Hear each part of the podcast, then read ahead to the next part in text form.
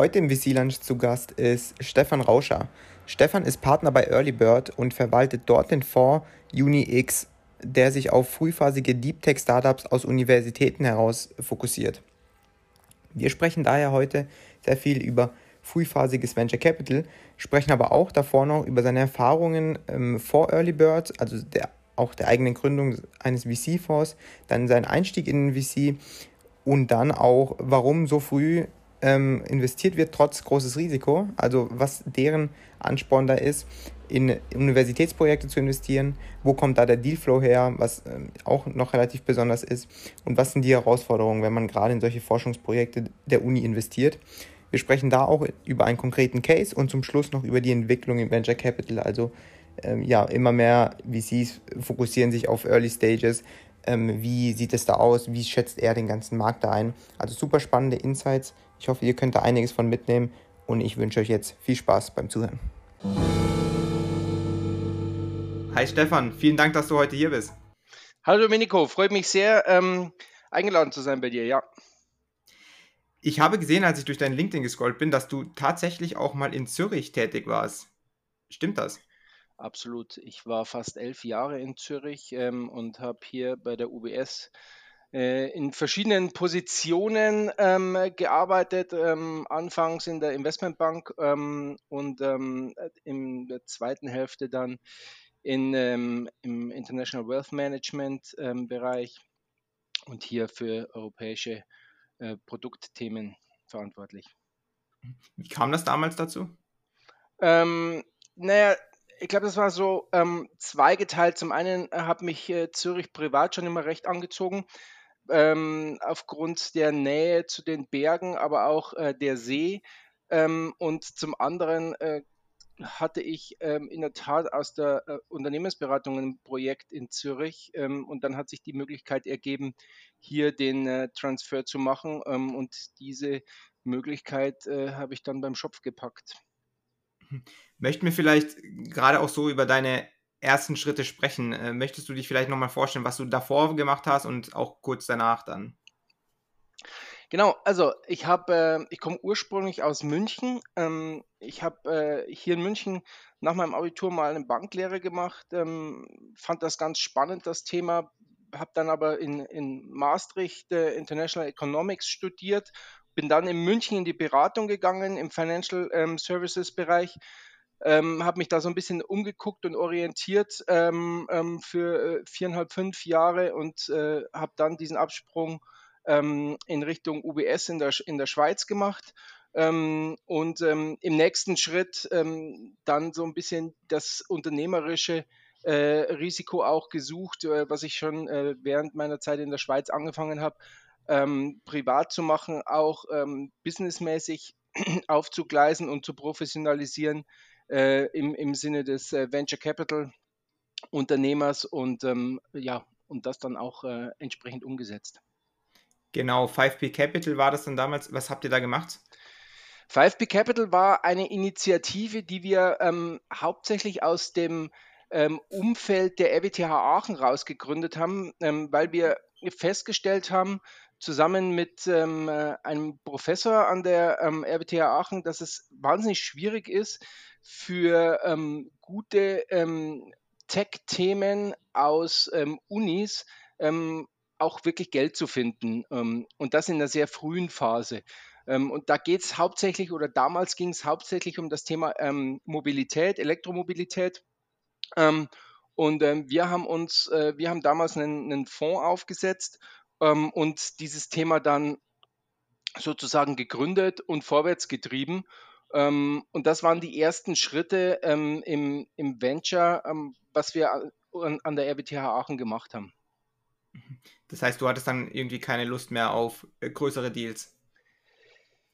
Naja, sagen wir so, ähm, das, das Thema, wenn man den Übergang von der UBS zum Venture-Thema sieht, dann ist das natürlich ähm, ein relativ großer Schritt von, ähm, von der Unternehmenskultur her. Ähm, bei einem klassischen Großunternehmen oder Konzern ähm, was zu bewegen, ist sehr, sehr schwierig, egal in welcher Position man ist, glaube ich.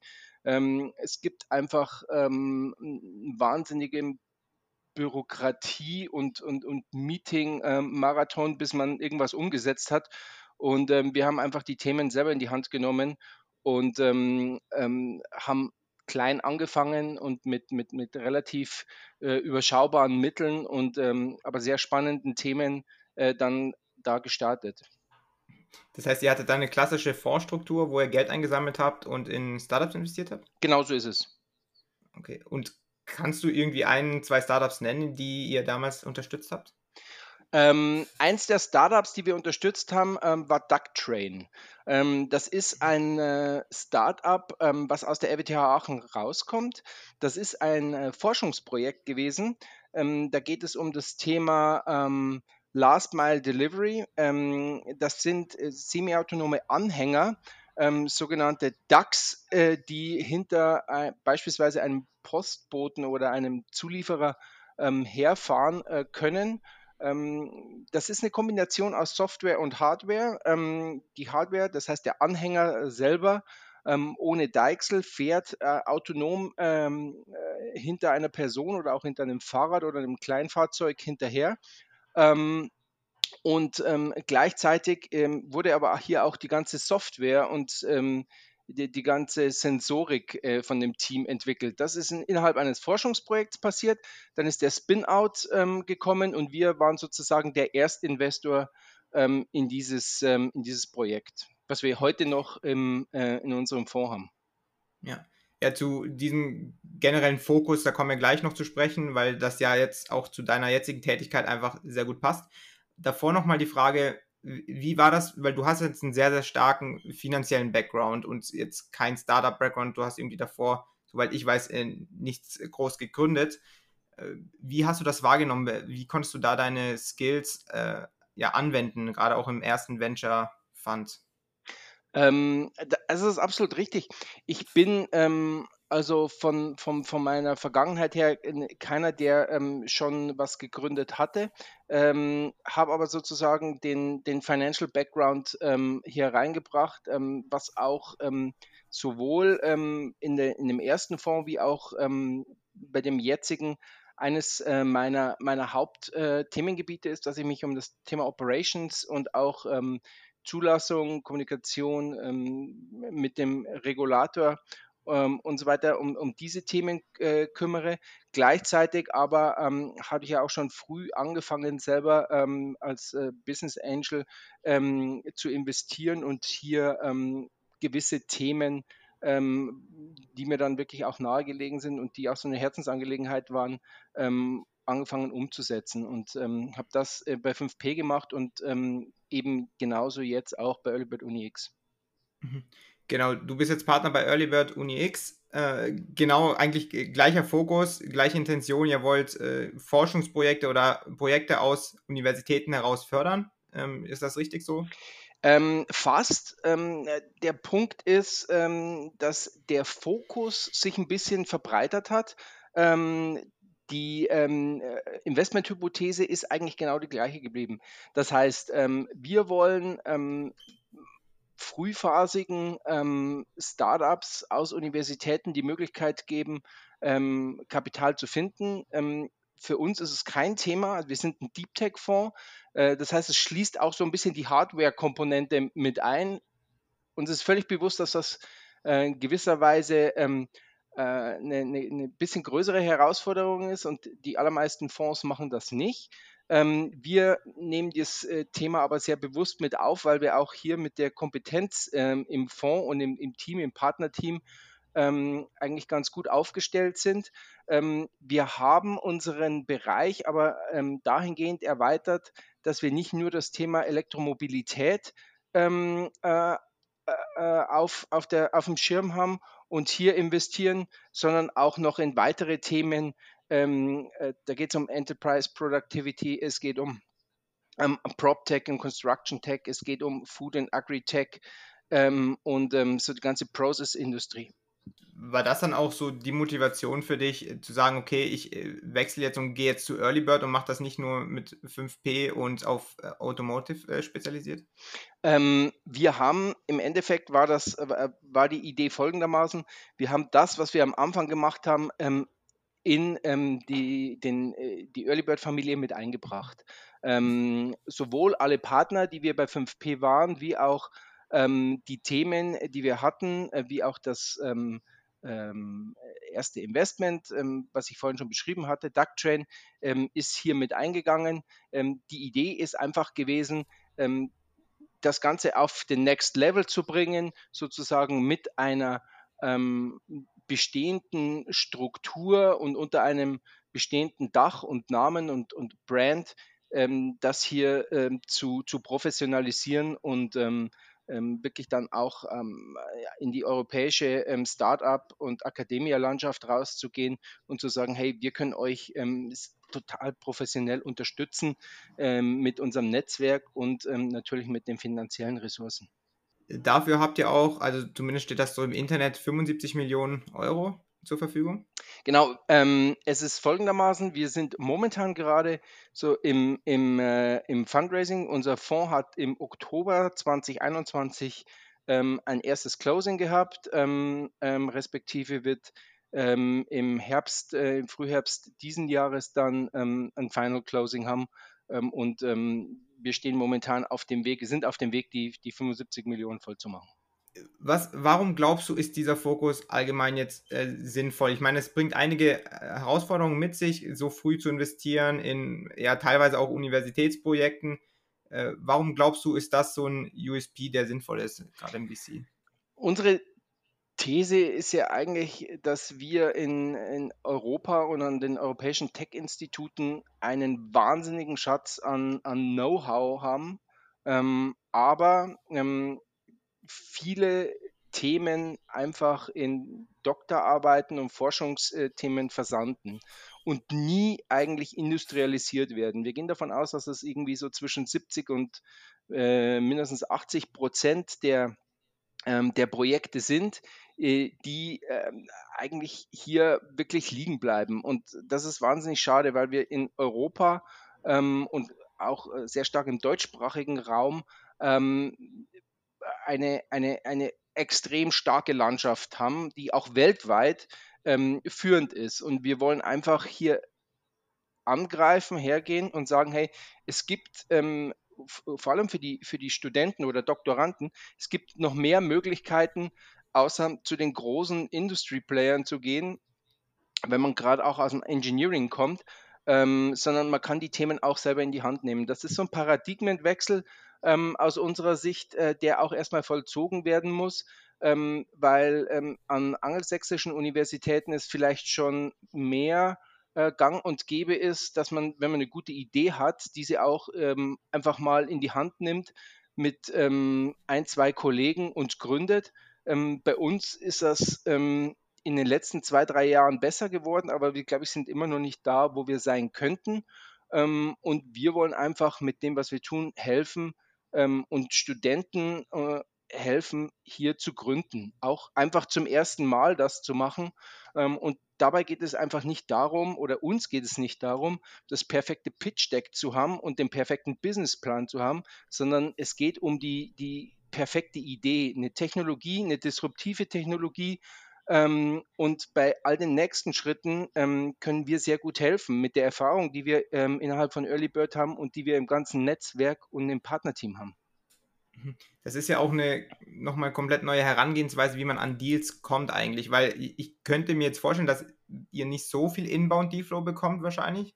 Oder ist das, äh, oder täusche ich mich da? Ähm, es, es, ist, es ist in der Tat so, dass wir unseren Dealflow, es ist eine, eine, äh, die Erschließung eines neuen Dealflow-Channels ähm, sozusagen. Ähm, ähm, und ehrlich gesagt ist es äh, ein sehr hochqualitativer Dealflow, den wir über die Kommunikation und den aktiven Austausch mit Professoren und ähm, Instituten und Tech Transfer Offices ähm, tagtäglich reinbekommen. Wir sind also mit ähm, derzeit über 50 Professoren ähm, und ähm, rund 20 Tech Transfer Offices konstant im Austausch ähm, zu verschiedenen Themengebieten. Und ähm, sobald es da irgendwelche Forschungsthemen ähm, gibt oder ähm, Spin-off-Ideen, ähm, sprechen die mit uns und, und, und, und, challengen uns auf dem Thema und vice versa. Und äh, von dem her ist das wirklich das Erschließen eines neuen Dealflow-Funnels ähm, der wahnsinnig viel Spaß macht ähm, und ähm, wo auch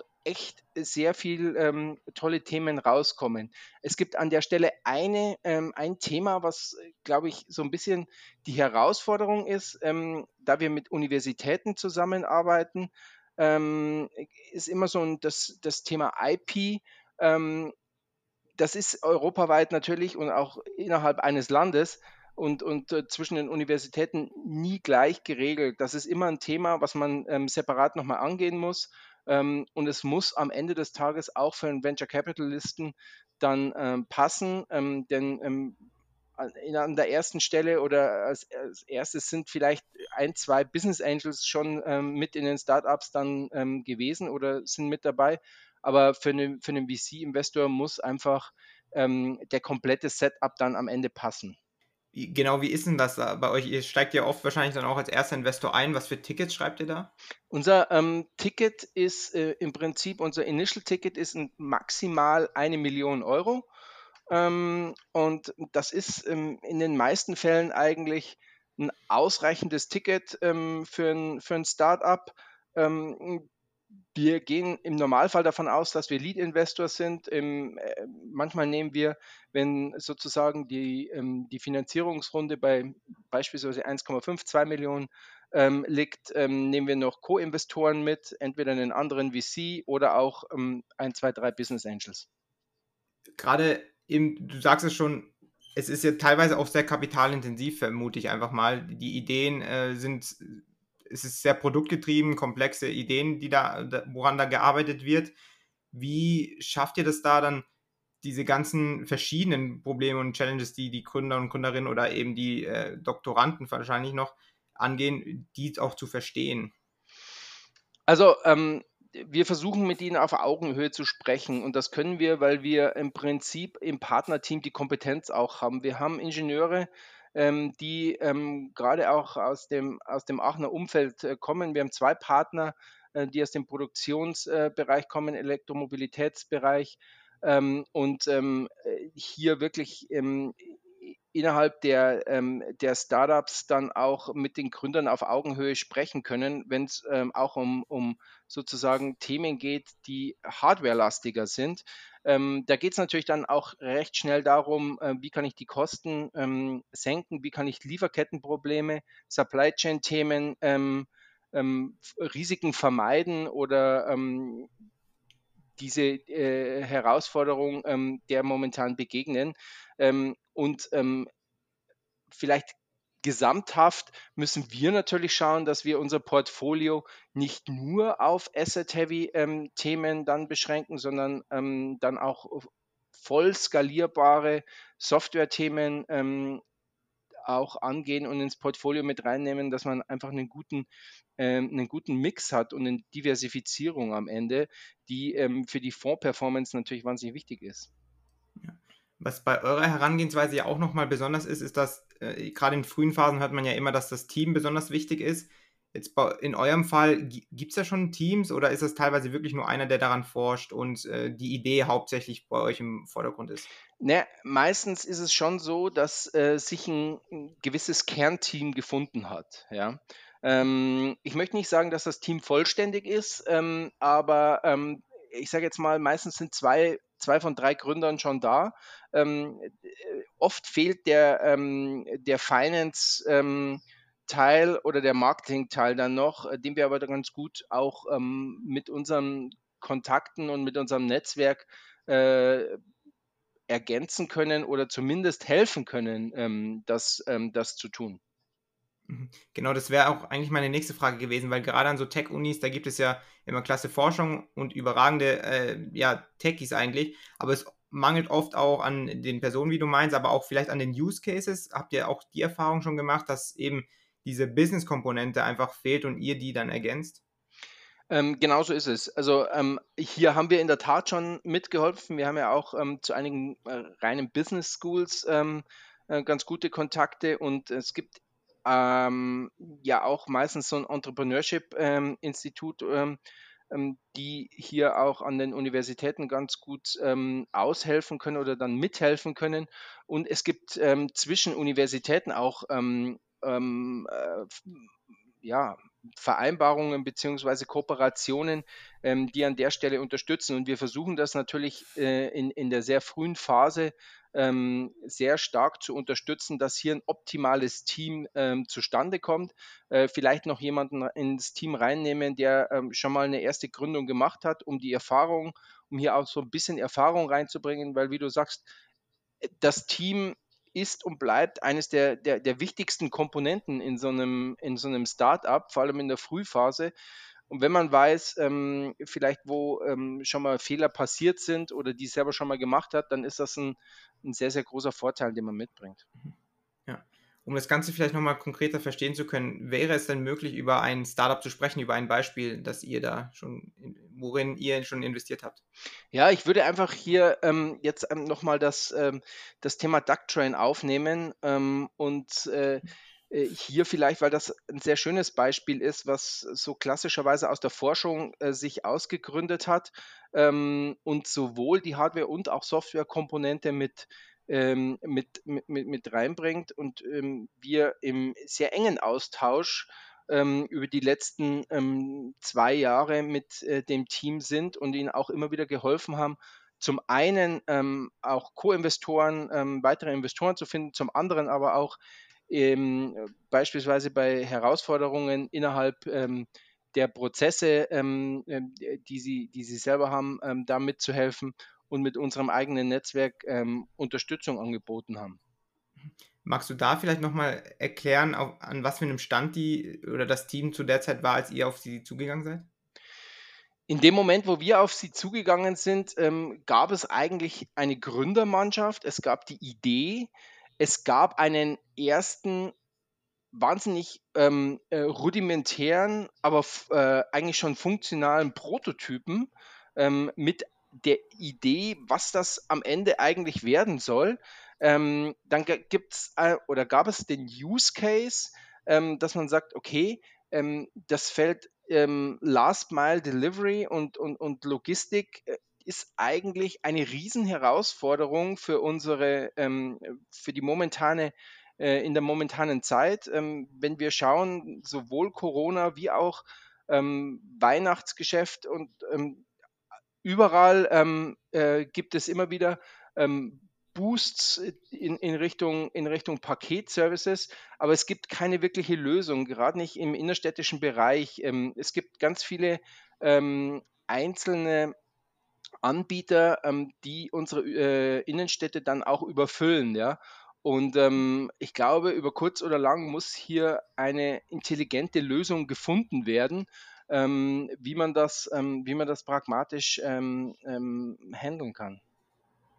Und in was für einem Rahmen hat das Team daran gearbeitet? Also war das irgendwie eine Doktorarbeit von denen oder? Das war, eine, das war eine Forschungs, ähm, ein Forschungsprojekt, was die gemacht haben ähm, und ähm, ist, äh, ich glaube, sogar vier Jahre gelaufen. Das ist ähm, ähm, natürlich ein sehr intensives äh, Thema gewesen, nachdem es Hardware und dann die ganze autonome Fahrfunktion, ähm, sprich Softwarekomponente hatte.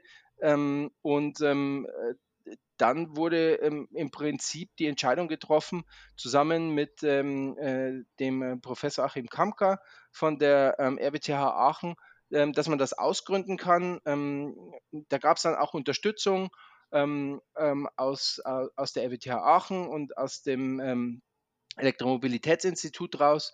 Und wir sind dann eben als einer der ersten Investoren hier mit äh, eingestiegen und ähm, haben ein, ein äh, erstes Ticket von, damals waren es 100.000 Euro gemacht.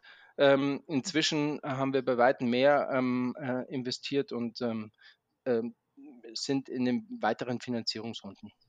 Ja, du hast äh, Markt und Produkt äh, hat, hat dich anscheinend ja überzeugt. Wie war das beim Team? Du hast gesagt, da war schon eine Gründermannschaft am Start. Äh, war die vollständig?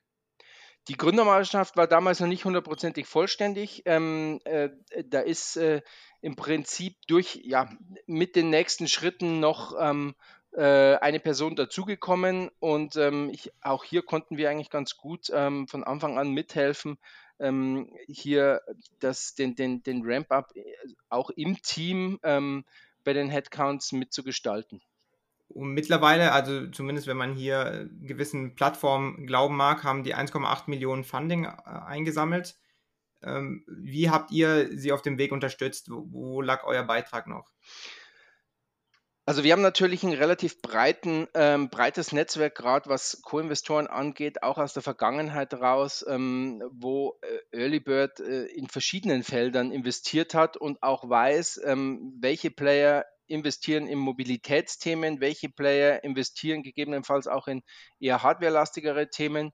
Ähm, und äh, die haben wir natürlich auch alle angesprochen und mitgenommen. Gleichzeitig gibt es äh, ähm, auch ähm, hier Family Offices oder, oder ähm, sozusagen ähm, UHNWIs, äh, die an solchen Themen auch wahnsinnig viel ähm, Spaß haben und damit reingehen, die auch ähm, in unserem Netzwerk sind. Ähm, all das haben wir versucht mit einzubringen und versuchen aktiv auch äh, die Finanzierungsrunden zu gestalten. Zum einen, dass natürlich äh, des, äh, das Startup und, und, und Ducktrain ähm, optimal aufgestellt ist. Ähm, zum anderen aber auch, ähm, dass wir sagen, auch wir sind ähm, als, als VC hier zufrieden mit, ähm, mit dem Setup und mit dem Cap Table. Ja, vielen Dank für den Einblick in Ducktrain. Jetzt, ich meine, euer Fokus oder eure Herangehensweise ist ja schon auch super äh, ja, macht auf jeden Fall super Sinn, weil immer mehr VCs oder eben diese Herausforderung, möglichst früh an talentierte Teams zu kommen, an äh, spannende Ideen zu kommen, ist ja die Herausforderung, die man eigentlich angeht. Ist das bei dir aber nicht trotzdem oder bei euch nicht trotzdem so, dass es manchmal in den Fingern juckt, wenn man jetzt so einen äh, spannenden Deal reinbekommt, der jetzt aber nicht so in diesen Fokus reinpasst, der jetzt nicht irgendwie aus der Uni kommt oder so, sondern, äh, weiß nicht, ein Ex-Berater jetzt irgendwas äh, Spannendes gründen möchte. Juckt es da nicht in den Fingern, dass man da auch vielleicht mal rein investieren möchte? Ähm, machen wir auch. Ähm, in der Tat ist es so, dass wir ähm, äh, wahrscheinlich 80, 90 Prozent der Deals, die wir sehen ähm, und auch wo wir investieren, kommen aus Universitäten. Ähm, äh, wir sehen allerdings auch andere frühphasige Deals, ähm, äh, wo äh, wir, wie du schon zum, mit dem Beispiel genannt hast, ähm, wo sich Berater ähm, nach ein, zwei, drei Jahren äh, in ihrer Beratungstätigkeit äh, ein Herz fassen und dann, und dann gründen. Äh, auch hier können wir ähm, investieren und das machen wir auch. Ähm, was wir hier ähm, oft einfach nochmal machen, ist, dass äh, diese Themen aber trotzdem mit unserem Netzwerk und mit unserem Professorennetzwerk gegenspiegeln und sagen, was sind das dann ähm, aus, aus der Technologiesicht her? Äh, sind das Themen, die wirklich ähm, ähm State of the Art sind und, und disruptiv dann auch? Ähm, und gibt es dann einen Case für die Zukunft? Ja, weil das ist für uns einfach immer wahnsinnig wichtig. Gibt es äh, gibt es diesen Case, gibt es den Markt dafür, ist der Markt äh, auch wirklich groß genug an der Stelle. Ähm, und ähm, insofern, wir können natürlich nicht in alles investieren, was wir sehen. Ähm, das ist nur ein ganz geringer Prozentteil.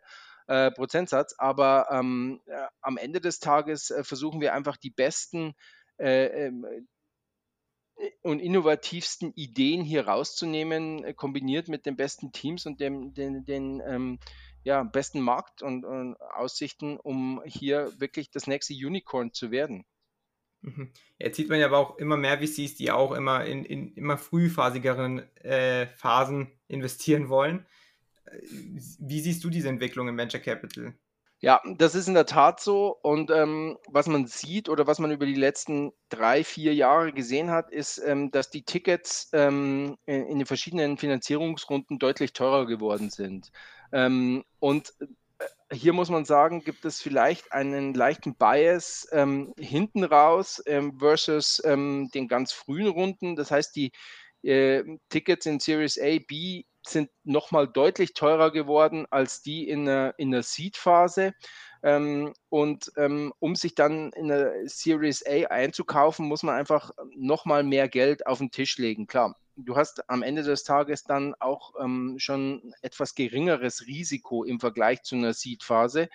Ähm, aber ähm, auch wir haben eben festgestellt, dass es wichtig ist, ähm, sozusagen früh dabei zu sein und sich früh sozusagen auch die Anteile zu sichern. Ähm, und ähm, unsere Herangehensweise ist eben, dass wir mit dem Ticket, was ich ja gesagt habe, äh, maximal eine Million, so 10, 15 ähm, vielleicht äh, Prozent ähm, für uns ähm, als, als Anteil da ist. Und, und eben diese die, diese sehr, sehr frühe Phase dann auch aktiv ähm, zu unterstützen ähm, und den, den Gründern hier den Support zu geben. Und ähm, es ist ein Trend geworden von vielen ähm, VCs, ähm, die dann wirklich jetzt auch frühphasiger mit dabei sind ähm, und, und sehr früh die, die Themen scouten. Ja. ja. Wie, wie lange glaubst du, wird das andauern? Ich meine, jetzt wurden nochmal viele Funds geclosed. Äh, wahrscheinlich muss das Geld schon auch nochmal losgeworden. Ähm, muss man das Geld noch loswerden. Aber was glaubst du, wie lange ich glaube, das wird andauern. Ähm, ich, ich sehe vor allem in, in, in Europa im Deep Tech-Bereich ähm, ähm, sind wir noch nicht, sind wir noch nicht am Peak angekommen. Ich glaube, da ähm, äh, schaut ähm, sowohl Asien wie auch Amerika ähm, schon sehr stark in Richtung Europa und in, in, in zu unseren Forschungsthemen, Universitäten, weil wir einfach brutal stark sind. Und ähm, wir müssen das Ganze nur auch so verkaufen, wie es andere tun. Und andere verkaufen bei weitem weniger ähm, als, als besser. Ähm, aber das ist so ein bisschen, in der, liegt in der Natur der Sache, äh, vor allem in Deutschland, wenn man das anschaut, man ist ein bisschen konservativer und erst wenn ein Produkt zu 99,9 Prozent ähm, funktioniert, äh, geht man an den Markt und ähm, sagt, ähm, schaut mal, ähm, das ist unsere Idee äh, wobei in anderen Ländern das, das ganz anders ist. Und wir müssen einfach dahin kommen und zu sagen, hey, ähm, auch ähm, wenn das Produkt noch nicht hundertprozentig fertig ist, ähm, kann man da eigentlich schon sehr gut damit, äh, damit starten. Und ich glaube, ähm, das ist so ein Learning-Prozess, den wir, den wir, durch den wir laufen müssen. Ähm, aber da sind wir voll dabei und ähm, das wird noch einige Jahre andauern. Aber ich habe auch keine, keine Kristallkugel, um zu sehen, ähm, wann sich der Trend da ähm, äh, umkehren wird. Jetzt warst du ja selbst auch Angel Investor. Was würdest du sagen, bedeutet dieser Trend für Angel Investoren? Naja, also als Angel Investor ist es natürlich immer ähm, sehr wichtig, dass man dann auch ähm, äh, in, in, in, irgendeiner äh, Art und Weise diversifiziert. Und das ist natürlich auch gar nicht so einfach. Da muss man natürlich schon eine ganze Menge ähm, äh, liquide Mittel ähm, mitbringen. Ähm, wenn sich allerdings in der frühen Phase ähm, VCs sehr stark schon tummeln, in Anführungszeichen, wird es für die Angels ähm, natürlich ein bisschen, ähm, ein bisschen schwieriger. Und als Angel ähm, kannst du wahrscheinlich in die Technologiethemen nicht so in der Breite abtauchen, wie, wie wir das können. Ähm, die meisten haben irgendeinen Sweet Spot. Ähm, das liegt äh, dann meistens auch in der Vergangenheit begründet, daher, wo sie kommen. Das sind Unternehmer, die haben ähm, ähm, irgendwelche ähm, Themen, die sie über 20, 30 Jahre lang be begleitet haben, wo sie sehr, sehr gut sind. Ähm, und ähm, ich glaube, für Angel-Investoren ähm, ist es halt einfach so, dass sie mehr und mehr mit ähm, den VCs dann zusammen ähm, schon in frühen Phasen investieren werden und werden müssen. Ja. Ja, ich habe auch den Eindruck, dass sich irgendwie VCs oder auch Angel-Investoren immer mehr verkaufen müssen, also auch äh, eine gewisse Brand aufbauen müssen. Ich meine, Early Bird hat ja eine sehr, sehr starke Brand, gerade in Europa. Äh, siehst du das auch so? Ja, ähm, äh, also du hast es ja vorhin schon gesagt, es sind ziemlich viele Fonds im Closing und es ist wahnsinnig viel Geld am Markt. Ja. Ähm, das merkt man ähm, und bei den richtig guten Ideen ähm, sind wir natürlich nicht alleine. Ähm, und wir müssen uns verkaufen und jeder muss sich verkaufen, der dann irgendwie Geld geben möchte. Ähm, und ähm, wir wollen ja nicht in die Resterampe investieren, sondern wir wollen eigentlich wirklich in die, in die, in die in Top-Notch-Themen äh, investieren, ja. Und dass sich da, ähm, dass, dass es da eine bestimmte Competition gibt, ist eigentlich ganz normal. Und gewinnen tut am Ende der, der ähm, neben dem reinen Geld ähm, wirklich ähm, noch ähm, mehr mitbringt, ja. Und mhm. ähm, das ist eben Netzwerk, das sind eben potenzielle erste Kunden, ähm, und ähm, alle Themen, die zur Validierung und ähm, zur Kommerzialisierung ähm, so eines Startups dann wirklich weiterhelfen können. Und ähm, das sind manchmal eben Business Angel nur in, in bedingter ähm, Form, aber im sehr spezifischen äh, kann das durchaus äh, nochmal ein großer Value-Add dann schon auch sein. Ne? Ja.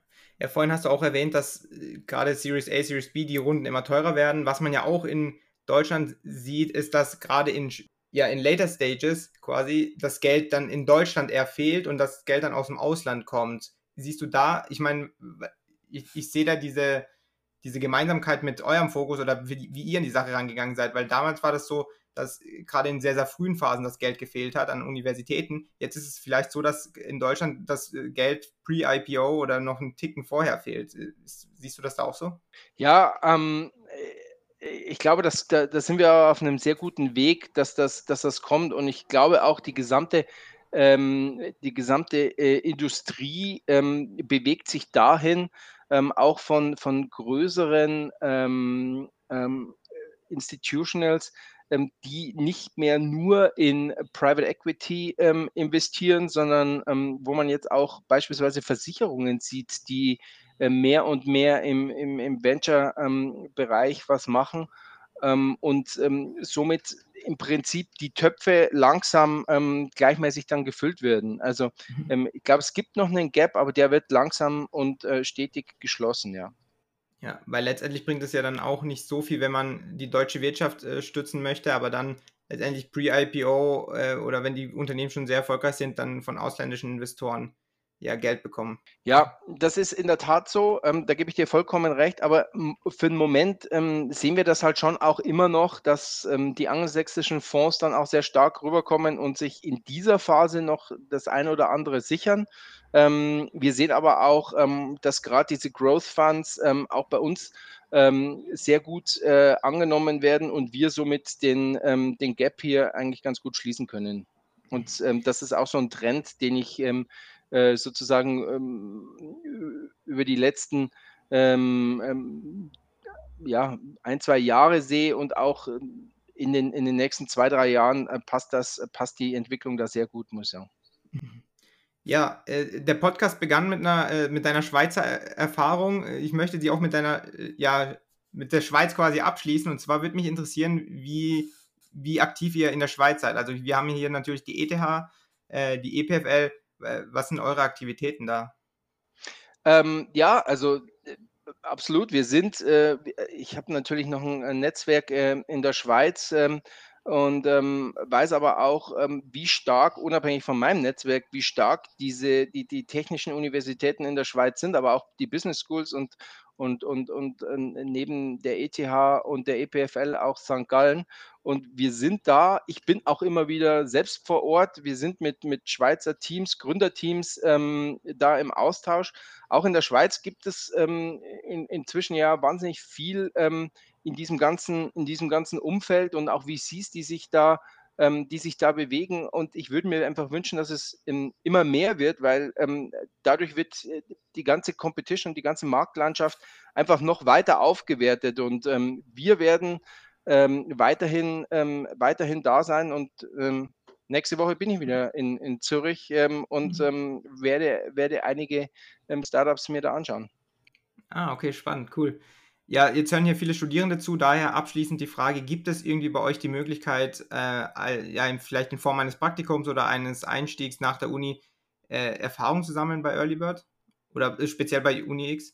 Ja, also beides, ähm, sowohl bei UniX wie auch bei Earlybird. Ähm, äh, wir ähm, finden es wahnsinnig wichtig, ähm, ähm, diese, ähm, diese Quelle ähm, auch zu nutzen, das Wissen zu nutzen, das Studenten ja schon in einer sehr frühen Phase haben und ähm, hier äh, nehmen wir immer wieder, und das ähm, sowohl in, in unserem Fonds, in unserem Team, Studenten, aber auch Werkstudenten, äh, ähm, Studenten, Praktikanten äh, auf. Und ähm, die größte und beste Möglichkeit, dann auch in so ein Team langfristig reinzuwachsen, ist es, äh, mit einem Praktikum anzufangen. Ja? Und wir mhm. freuen uns immer, ähm, über, äh, über ähm, Lebensläufe, die wir zugeschickt bekommen ähm, und ähm, uns äh, anschauen können. Und äh, da, es tut sich immer was. Es gibt immer eine mhm. Möglichkeit. Alles klar, Stefan. Vielen, vielen Dank für deine Einblicke, für deine Insights. Äh, war einiges dabei. Äh, bin mir sicher, dass auch die Zuhörer und Zuhörerinnen da einiges von mitnehmen konnten. Und ja, äh, vielen Dank und vielleicht hört man sich auch im Rahmen des Podcasts nochmal. So ist es. Vielen Dank, Domenico. Hat mir sehr Spaß gemacht.